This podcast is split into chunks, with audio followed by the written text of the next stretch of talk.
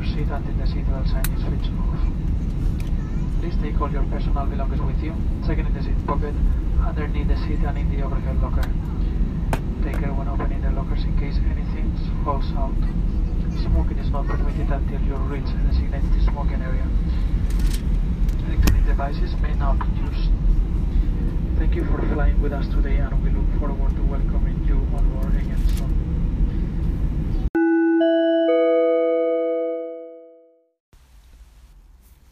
Verdaderamente la aventura en Berlín para mí comienza cuando uno puede decir ya aterricé, ya llegué. Siempre puede, pasar algo, puede atrasarse un vuelo, no sé.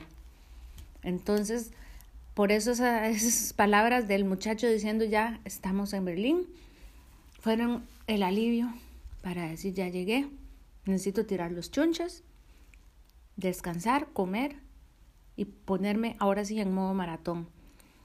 Y no ha sido fácil porque tengo la cabeza llena de cosas, tengo muchas emociones, pero bueno, qué tranquilidad que da escuchar esas palabras, porque el jueves fue básicamente para eso, para sentir que ya estábamos en la ciudad, llegar aquí, verla que es, es que yo como tenía tantas ideas de, de, de los alemanes, de Alemania, no, no tenía una noción clara de qué me iba a encontrar, si tuviera que ponerle ritmo a esta ciudad, le pondría, a ver, si, si pongo una imagen de el ir y venir del tranvía, los automóviles, la gente, las bicicletas, el amanecer, las luces, le pondría un vals de Strauss. ¿Se imagina? Así es. De verdad que estos alemanes han pensado en todo, son tan ordenados, pero también hay una armonía que le lleva ese ritmo a la ciudad. Entonces sí le pondría un vals de Strauss. Y la gente es también muy distinta como yo me imaginaba.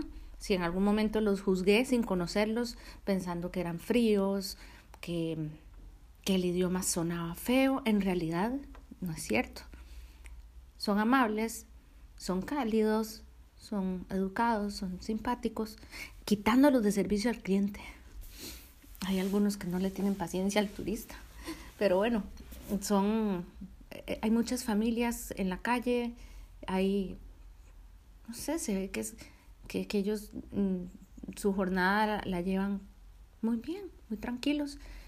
Y aunque tal vez eh, en el caso del chofer que me trajo del aeropuerto al hotel estaba un poco preocupado por la hora pico.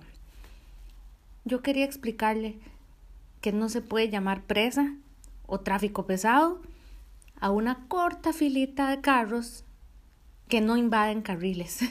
Entonces, sí, un vals de Strauss. Eso le pondría a Berlín. El jueves fue un día de tranquilidad, de aterrizar emocionalmente también, de cenar con mis cuatro fantásticos. Les voy a contar quiénes son y lo bien que le hemos pasado estos días.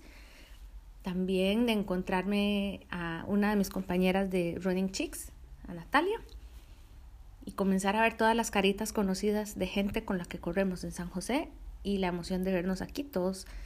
Eh, pues yo creo que hemos invadido el hotel, aunque aquí hay japoneses, griegos, italianos, de todo. Y también tuvimos muchas emociones al día siguiente, el viernes. El viernes que comenzó con un trote cortito alrededor de la ciudad. Yo preferí trotar sábado, pero igual acompañé al grupo Regresamos, desayunamos y para conocer bien, más de cerca a Berlín, tuvimos la amable guía de dos muchachas españolas, dos guías, Celia y Rocío. Esta que van a escuchar es Rocío, dándonos la bienvenida a una ciudad que los que, a ver, ustedes me van a decir que no se acuerdan en 1989 las palabras de Ronald Reagan diciendo tear down this wall. Uy, se me para el pelo todavía pensando que de verdad cayó ese muro y que ese muro ahora pintado de colores lo pudimos conocer.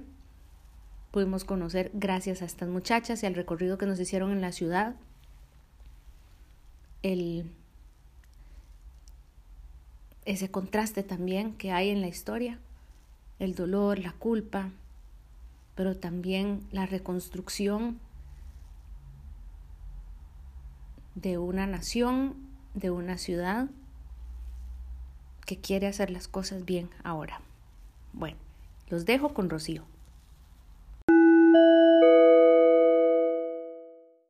Saben que por la historia, tras la Segunda Guerra Mundial, Berlín fue una ciudad dividida en dos ciudades.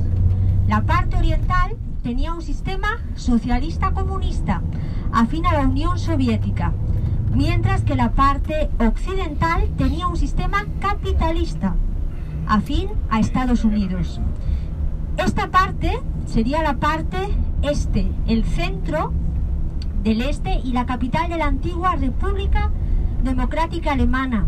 Aquí es muy característico el paisaje de las llamadas Plattenbaum. Son estos edificios que ven aquí a derecha e izquierda, fíjense, que son muy parecidos. Eran viviendas de placas prefabricadas Viviendas de rápida, barata y fácil construcción.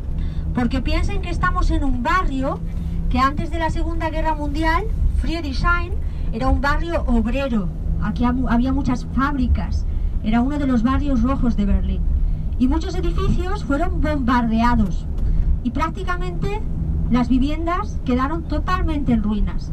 Y algo que fue necesario tras la Segunda Guerra Mundial, en barrios como este, fue construir edificios para albergar a la población, que había quedado pues en su mayor parte sin vivienda. Como les digo, desde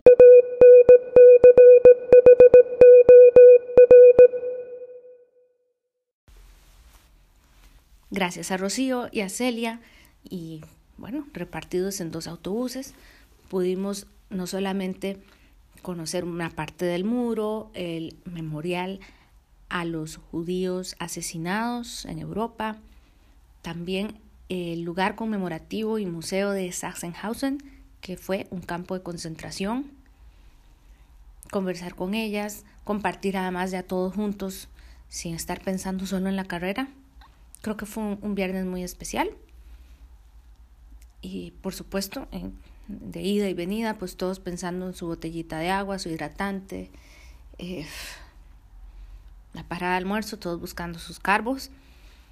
Algunos em, ya habían ido a la feria, otros lo habían dejado para hoy sábado en la mañana, pero yo procuré salir de eso de una vez porque, bueno, ahí es donde qué dicha que, estoy viajando, digamos, yo sola, porque eh, cuando uno es así muy estricto con las cosas de la maratón, yo dije, no, no, yo quiero salir de eso, ir a la feria de una vez, recoger el número y el sábado no pensar. Y así lo hice. En el episodio que sigue les voy a contar lo que nos encontramos en la feria, qué tal estuvo y quiénes son esos cuatro fantásticos que le han puesto mucho color a esta que ojalá sea mi undécima maratón. Cuando me preguntan, uy, pero después de tantas no te da, ya seguro no te da miedo aunque como dijo Damaris Wesson, no es, eh, la verdad es que los, maratonistas no tenemos memoria porque si, si la tuviéramos haríamos una maratón nada más. Pero no, no, yo, yo sé que mi cuerpo sí se acuerda. La maratón es el domingo y el cuerpo lo sabe. Y sí, sí, tengo miedo. El miedo bueno, el respeto indispensable para correr una maratón. Ahora en Berlín. Hasta el próximo episodio.